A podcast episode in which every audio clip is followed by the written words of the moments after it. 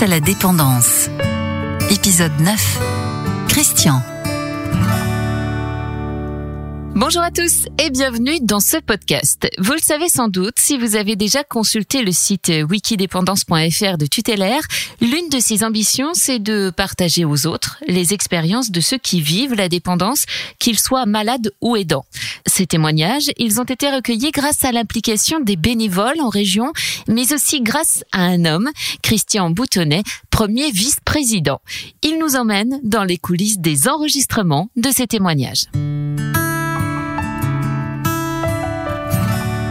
Christian, bonjour. Bonjour. Comment vous êtes-vous retrouvé dans cette aventure de la création euh, de vidéos et podcasts de témoins? Ça s'est fait un peu par hasard. Le service de développement communication au niveau tutélaire recherchait pour illustrer le site euh, Wikidépendance des témoignages de personnes, soit dépendantes, euh, malades, handicapées, enfin, qui nous fassent part de leur ressenti comment ils vivent, leurs conditions, et, et, tout ça dans le but de faire profiter de ces expériences des personnes qui à leur tour seraient confrontées à cette situation. J'ai été, il faut le dire, très intéressé par la démarche. J'ai donc, puisque je suis euh, le confident du réseau militant, j'ai activé ce réseau afin que chacun recherche dans leur région et entourage des personnes qui correspondaient à ce qu'on souhaitait.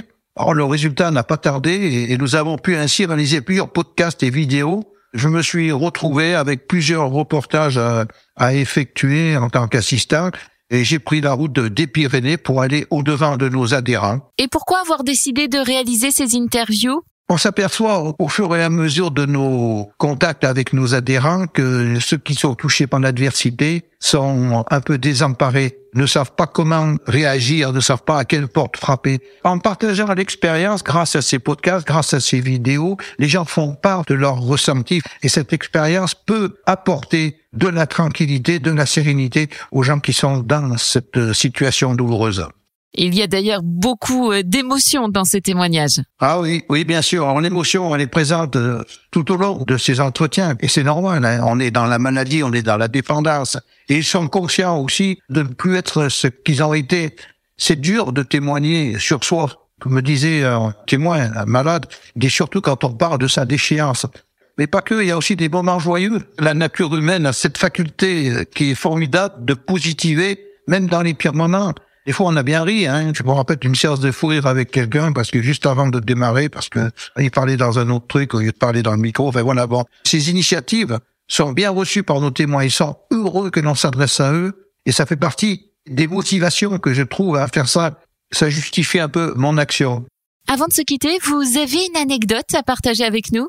Celle qui me vient le plus à l'esprit, c'est Gérard, il a tenu à nous donner un concert avec son synthétiseur du répertoire des Gypsy Kings. Donc, à la fin, on a repris en chantant et tapant dans les mains le refrain. Pour moi, ça fut un grand moment.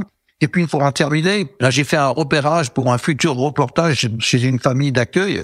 Et j'ai été invité donc par la maîtresse de maison à consommer toutes les spécialités de sa composition. Ça a été une très rude journée. On fait pas un métier facile, vous. En fait, dans chaque rencontre, il y a des moments qui sont émouvants et puis des moments drôles. C'est ce qui fait le charme de ces rencontres. Effectivement. Christian, merci beaucoup pour toutes ces explications et à bientôt pour un nouveau podcast. Face à la dépendance, un podcast proposé par Tutélaire.